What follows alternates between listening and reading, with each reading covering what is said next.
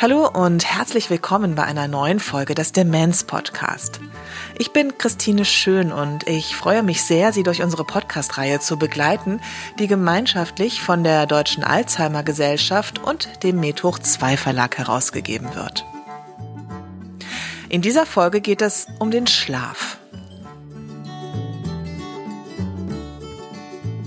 Bevor wir mit der Sendung beginnen, hier eine kleine Werbung. Kommunikation bedeutet vor allem sich mitteilen und andere mitteilen lassen.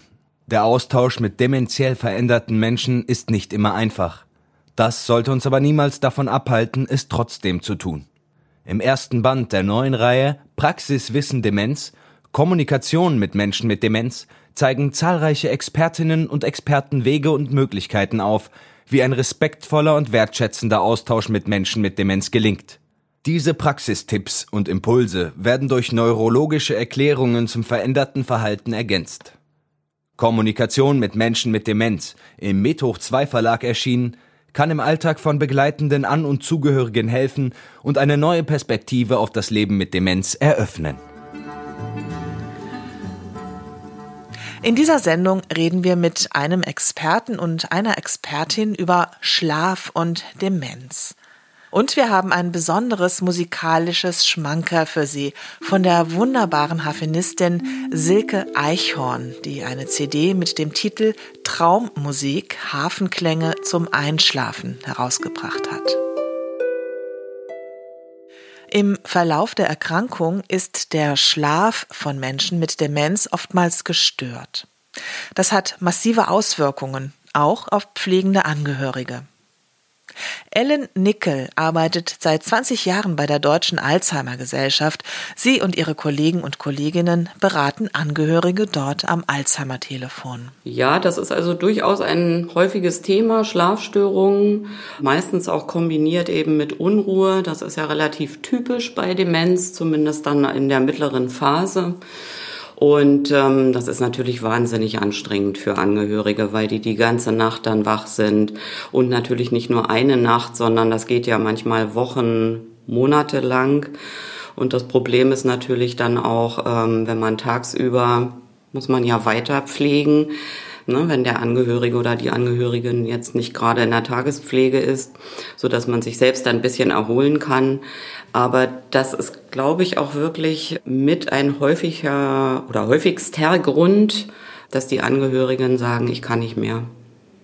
Gib meinen kranken Mann, gib meine Mutter ins Pflegeheim. Doch, das ist, glaube ich, mit ein starker Grund dafür. Weil das eben auch gepaart mit dieser permanenten Unruhe dann ist. Das ist wie Folter. Das hält man nicht durch auf Dauer.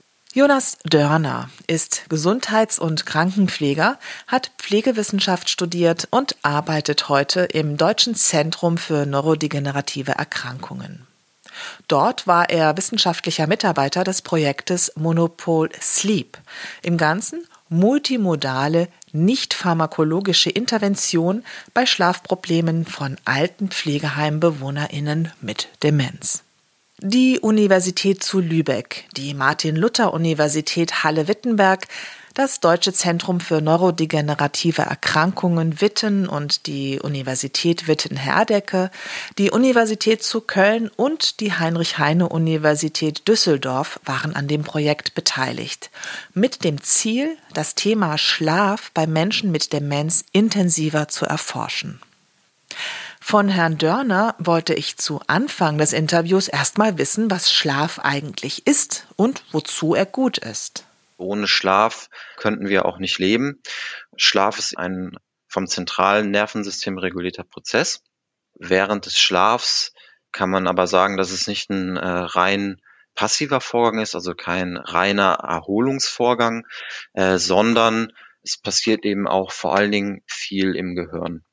Schlaf selber hat verschiedene äh, Einflüsse auf die Körperfunktionen.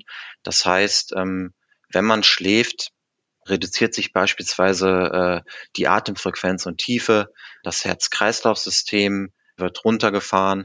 Gleichzeitig ist es aber so, dass im Gehirn über Nacht äh, relativ viel passiert. Man spricht hier von einem aktiven äh, Prozess und es geht vor allen Dingen darum, den äh, Abbau von Abfallprodukten, also von Produkten, die in der Zelle sozusagen oder in den Körperzellen passieren, die passieren natürlich auch im Kopf. Der Kopf wird sozusagen dann entgiftet über Nacht und damit oder auch das Gehirn gesund gehalten. Ich habe immer mal wieder gelesen, dass Menschen im Alter weniger Schlaf benötigen. Stimmt das? Das ist durchaus eine weit verbreitete Meinung. Äh, man kann aber sagen, dass Schlaf insgesamt äh, oder die, die Schlafquantität, also die Schlafmenge, stabil bleibt im Leben, ähm, aber die Schlafqualität verändert sich.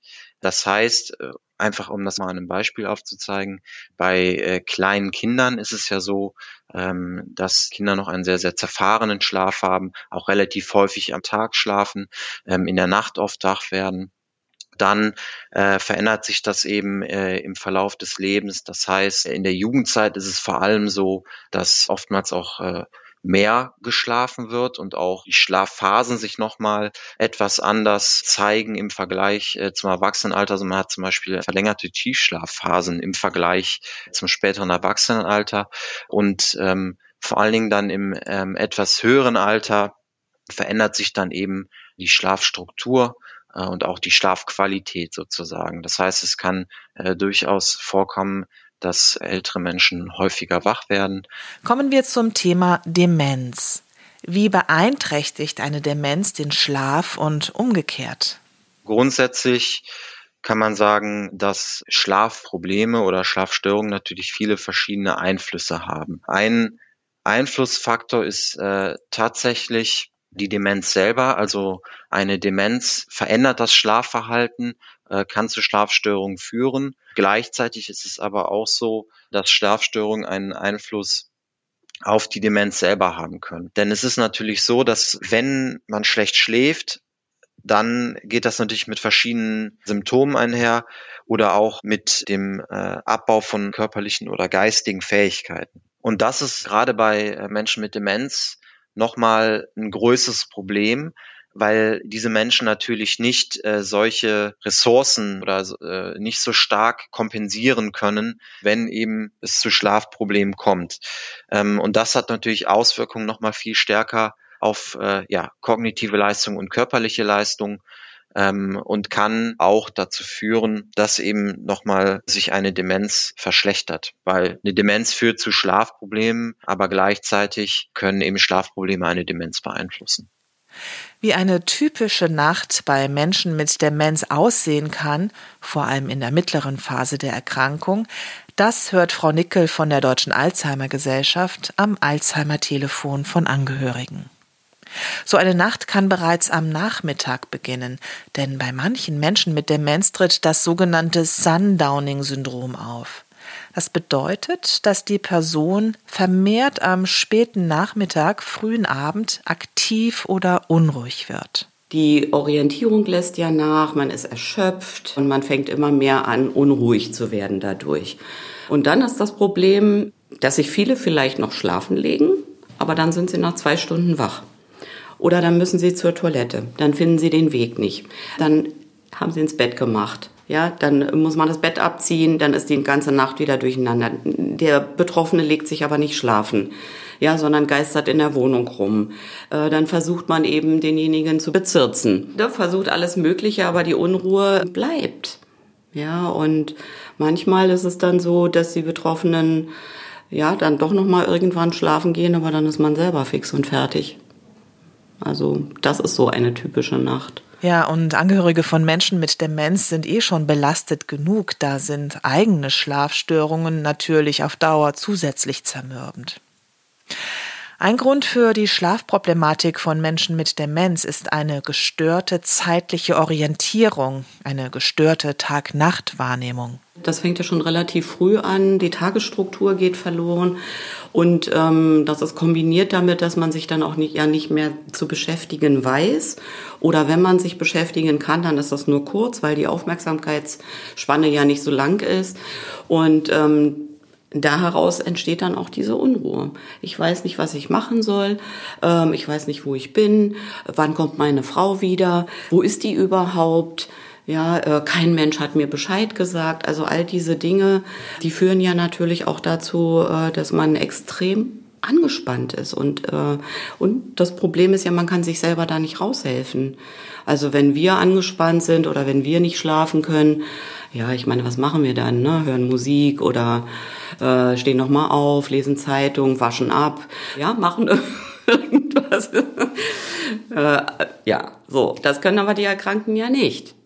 Das heißt, die suchen natürlich, äh, ne, wer hilft mir, äh, wen kann ich ansprechen. Das sind Faktoren eben, die äh, dazu beitragen, dass man unruhig wird und dann auch Schlafstörungen bekommt. Abgesehen von Ängsten, die natürlich auch mit dabei sind. Was also tun? Diese Frage stellten sich die Forscher und Forscherinnen von Monopol Sleep. Sie haben zunächst recherchiert, was bislang an Maßnahmen bekannt ist, um den Schlaf von Menschen mit Demenz zu fördern, ohne Medikamente einzusetzen. Da nicht alle Faktoren aus der Literatur abgeleitet werden können, sind sie dann in die Praxis gegangen. Wir haben dann darauf nochmal eine große Online-Befragung gemacht, wo wir eben Kolleginnen und Kollegen aus dem Nachtdienst in der Pflege befragt haben, was denn so die Probleme sind äh, und wo sie Handlungsbedarf sehen, haben zusätzlich nochmal gezielte Interviews geführt und eben, äh, wenn einzelne Fragestellungen offen waren, weitere Recherchen durchgeführt. Und daraufhin haben wir eben ein Maßnahmenpaket entwickelt und dieses haben wir dann eben getestet äh, in Deutschland äh, innerhalb von 24 Altenpflegeheimen, verteilt in äh, zwei verschiedene Gruppen. Und die eine Gruppe hat eben dieses Maßnahmenpaket bekommen von uns und die andere Gruppe, die hat halt das gängige Prozedere, wie sie es bisher gemacht haben, eben weiterverfolgt. So konnten wir halt hinterher eine Aussage darüber treffen, ob äh, unsere Intervention tatsächlich etwas am Schlaf Verhalten verändert hat oder nicht.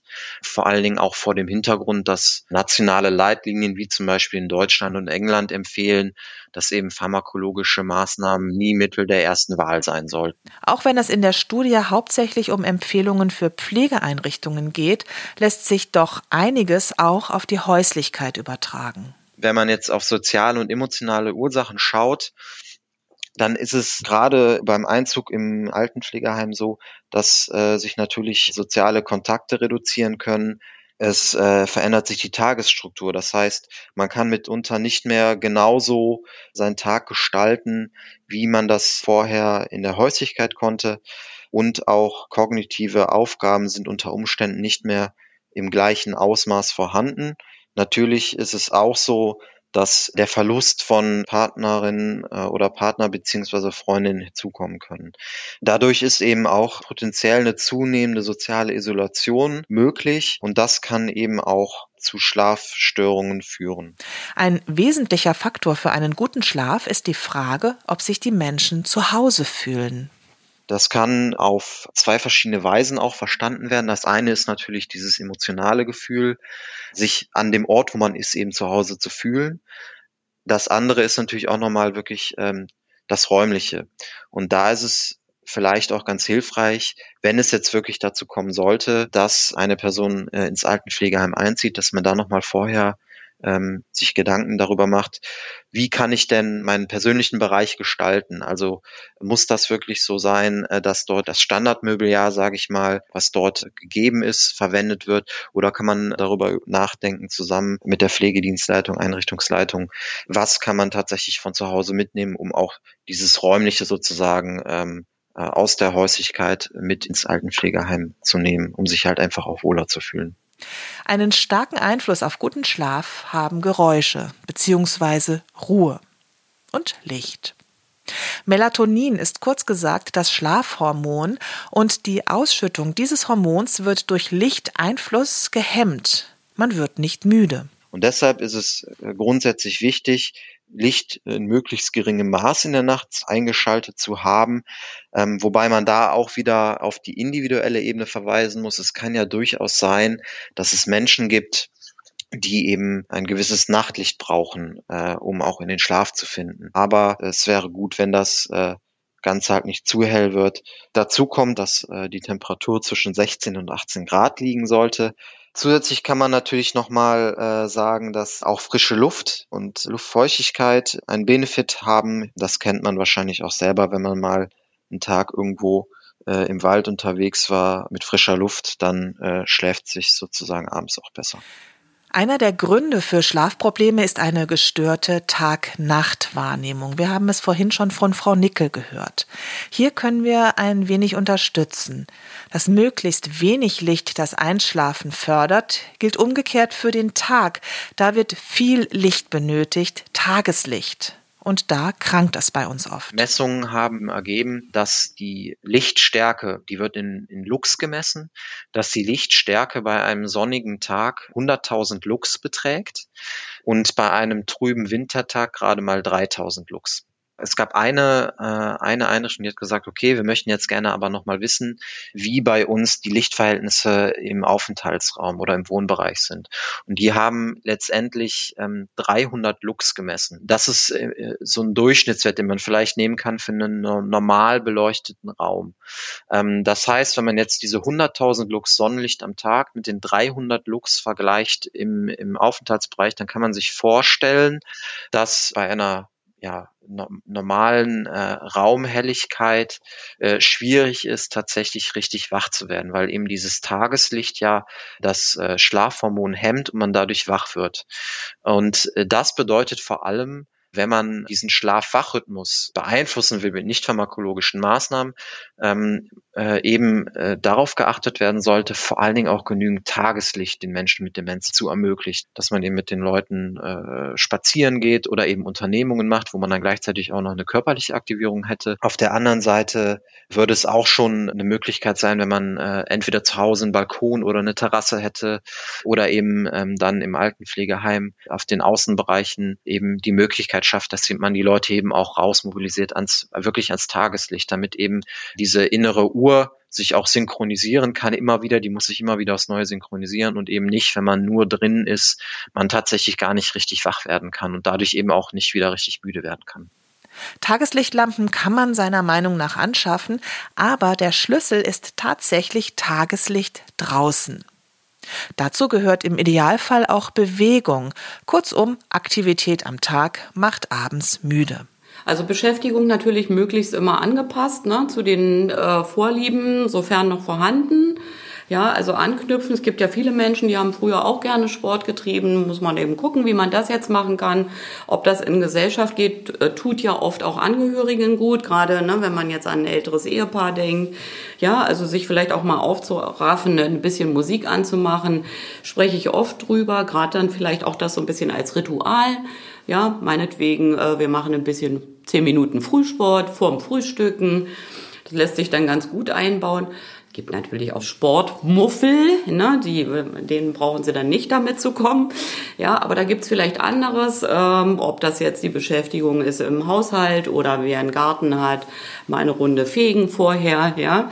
Also da lässt sich ja vieles finden. Und keine Angst vor Wiederholungen.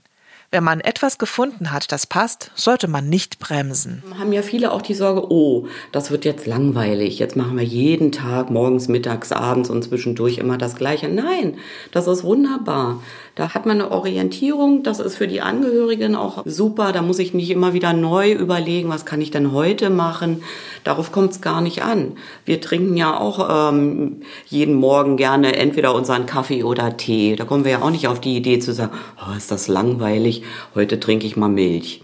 Ne? Also es gibt ja auch ähm, Rituale, die wir mögen. Jeder hat natürlich gewisse Routinen, gewisse Merkmale, die man gewohnt ist zu tun, bevor man sozusagen abends äh, ins Bett geht. Die Uhrzeit äh, ist wichtig, das heißt möglichst feste Zeiten, die eingehalten werden sollen, damit eine Routine entsteht und äh, man immer zur gleichen Zeit ins Bett geht. Es kann aber auch sowas sein, wie dass äh, jemand immer nochmal das Fenster abends vom Schlafen aufmacht, um einmal zu lüften. Dinge wie ähm, Musik können helfen beim Einschlafen oder auch kleine Massagen. Also da ist jeder individuell und das weiß wahrscheinlich auch jeder ganz gut von sich selber, was jeder selber für sich macht, um, um abends auch gut in die Nacht sozusagen zu starten. Was natürlich ähm, super hilfreich wäre, ist, dass wenn Menschen mit Demenz noch in der Lage sind, dass man sie einfach fragt, äh, was braucht ihr eigentlich zum Schlafen? Das können ähm, einfache, vielleicht auch selbstverständliche Dinge sein, wie dass jemand eher mit einer dickeren Decke oder einer dünneren Decke schläft, dass jemand äh, auf weichen oder harten Matratzen schläft, was für ein Kissen man eben benötigt. Aber es können eben auch andere Sachen sein, wie ich brauche eine Weile Radio oder Fernseher äh, zum Einschlafen. Und je mehr man sozusagen aufnehmen kann an Wissen zum Schlaf oder auch zum Schlafverhalten, desto einfacher ist es hinterher auch den Schlaf ideal zu fördern. Und das gilt, würde ich sagen, sowohl für den häuslichen Bereich äh, als auch eben für den Bereich im Altenpflegeheim. Und da bietet sich das eben an, eine ja möglichst genaue Anamnese durchzuführen. Und dann sollten Menschen zum guten Schlafen natürlich beschwerdefrei sein. Juckreiz ist ein großes Thema. Selbstverständlich Schmerzen. Wir haben eine eigene Sendung zu dem Thema gemacht, die wir Ihnen in die Links unter www.demenz-podcast.de setzen zu Beschwerdefreiheit zählt eben viel mehr. Und das sind oftmals auch relativ kleine Dinge, an die man vielleicht zunächst mal gar nicht denkt. Und da wäre natürlich in erster Linie zu nennen, ähm, dass eben Hunger und Durst ein Faktor sein können, warum jemand nicht vernünftig schlafen kann und sich damit das Problem sozusagen schon lösen lässt. Also was man ja auf jeden Fall machen kann, wäre Getränke mit ans Bett zu stellen Nachtsnacks könnten zum Beispiel auch vorbereitet werden, dass man sich dann nicht um zwei Uhr nachts noch hinstellen muss und Brote schmieren.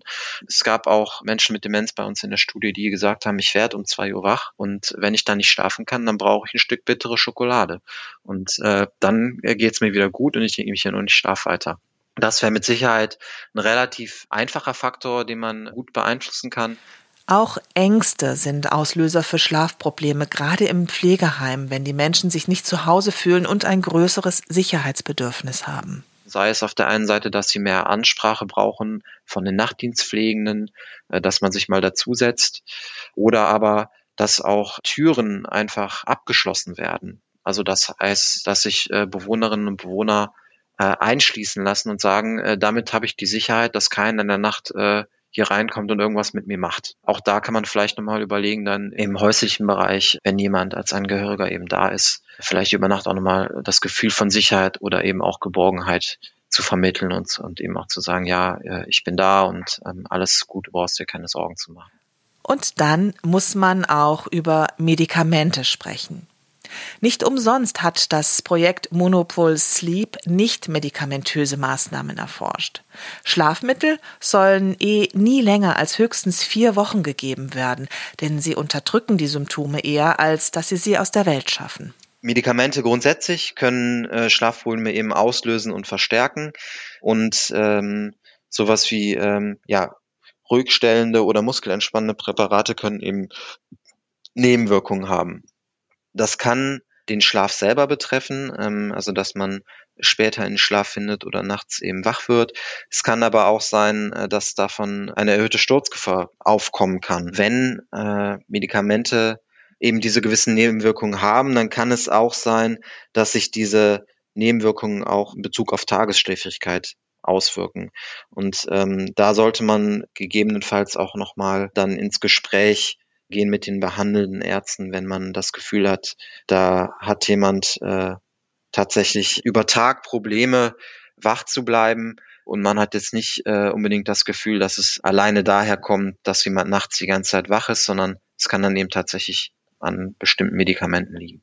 Es gibt eine Faustformel, auch wenn die natürlich nicht exakt für alle Menschen gilt. Man sollte Pi mal Daumen nicht mehr als 20 Prozent des Tages schlafen, um den Nachtschlaf nicht zu erschweren.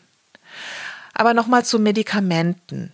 Auch Ellen Nickel spricht oft mit Angehörigen über Nebenwirkungen. Das ist eben für Angehörige, glaube ich, sehr wichtig. Also zu wissen, auch zu hören, dass sie das selber beobachten. Ja, also wie, wie spricht jetzt meine Frau darauf an?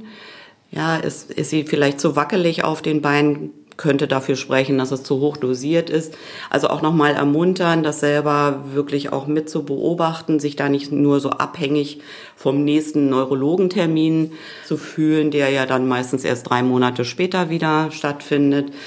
Und wir sprechen natürlich auch alternative pflanzliche Mittel an. Da gibt's ja auch viele Familien, die da sehr affin sind. Und wir wissen auch, dass vieles gut hilft. Wir haben auch ab und an tatsächlich Rückmeldungen, gerade wenn es jetzt um Hopfen, Baldrian und Co. geht. Vor allem von Hopfen hat Frau Nickel viel Gutes am Alzheimer-Telefon gehört, allerdings in höherer Dosierung als üblich. Hier ist es sicher sinnvoll, mit Ihrem Arzt oder Ihrer Ärztin zu sprechen.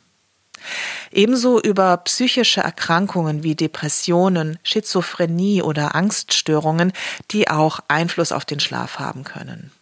Eine banale, aber wichtige Ursache für Schlafprobleme ist die Nykturie. Das ist die medizinische Bezeichnung für nächtlichen Harndrang. Etwa 70 Prozent der Menschen über 70 müssen mindestens einmal in der Nacht auf die Toilette. Das kann natürlich auch dann dazu führen, dass Menschen nicht mehr vernünftig in den Schlaf finden. Es gibt natürlich Wege und Mittel, wie man damit umgehen kann. Das eine wäre natürlich die Frage nach Pflegehilfsmitteln, dass, äh, wenn es möglich ist, eben die Leute eher auf den Toilettenstuhl mobilisiert werden können, der nah am Bett steht, einfach äh, auch um zu verhindern, wenn der Weg jetzt zur Toilette auch ähm, äh, was länger ist, dass eben der Kreislauf nicht voll in Gang kommt, dass die Leute nicht ganz wach werden. Und wenn eine Inkontinenz vorliegt und E-Inkontinenzmittel äh, verwendet werden, dann kann man auch darüber nachdenken, dass man eben sagt, man lässt die Leute schlafen, auch wenn sie eben inkontinent sind und äh, guckt zum Beispiel äh, eher alle vier Stunden in der Nacht äh, und versorgt diese Menschen dann, ähm, als wenn man irgendwie ähm, alle Stunde versucht, das Inkontinenzmaterial zu wechseln weil Schlaf eben definitiv vorgeht. Also den Schlaf möglichst weiter aufrechterhalten, denn mit Schlafmangel gehen Erkrankungen einher wenn Schlafstörungen vorliegen, sowas wie metabolische Erkrankungen wie Diabetes, es kann zu Bluthochdruck kommen, es kann zu kardiovaskulären Erkrankungen kommen, bis hin zur Gesamtsterblichkeit sozusagen. Und äh, von daher äh, hat Schlaf einfach äh, eine sehr, sehr hohe Priorität. Liebe Hörerinnen und Hörer, ich hoffe, wir konnten Ihnen ein paar Tipps geben, wie Sie mit Schlafproblemen Ihres Angehörigen umgehen können. Die sehr informative Broschüre von Monopol Sleep und einige weiterführende Links setzen wir Ihnen unter die Sendung auf www.demenz-podcast.de. Im Anschluss an die Sendung hören Sie noch ein Gespräch mit und Musik von der Harfenistin Silke Eichhorn. Wenn Sie finden, dass wir im Demenz-Podcast bestimmte Themen angehen sollen, dann schreiben Sie uns eine Mail an info@demenz-podcast.de. Wir freuen uns sehr über Ihre Vorschläge. Vielen Dank fürs Zuhören. Ich wünsche Ihnen alles Gute. Bis zum nächsten Mal. Tschüss, Ihre Christine Schön.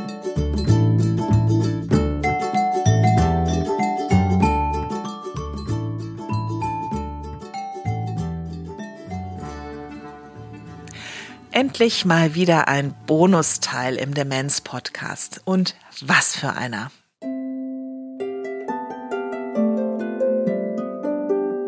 Silke Eichhorn ist Harfenistin und was für eine. Sie kommt vom Chiemsee und hat ein Ziel, die Harfe entstauben. Sie hat die CD Traummusik, Harfenklänge zum Einschlafen herausgebracht, die ich wirklich sehr empfehlen kann. Wir dürfen Ihnen auch ein Lied komplett einspielen. Dafür ganz herzlichen Dank. Frau Eichhorn war eine so begeisterte und begeisternde Gesprächspartnerin, dass ich am liebsten eine ganze Sendung mit ihr machen würde. Aber hier nur ein kurzer Ausschnitt aus unserem Interview. Und zum Schluss eines meiner Lieblingslieder. Vielleicht mögen Sie mal ausprobieren, ob es bei Ihrem oder Ihrer Liebsten mit Demenz beim Einschlafen hilft. Oder auch bei Ihnen. Oder am besten bei beiden. Richtig toll finde ich, dass Frau Eichhorn etwas gegen das Klischee Harfe machen will. Einfach die Möglichkeiten zu zeigen, was die Harfe so alles kann.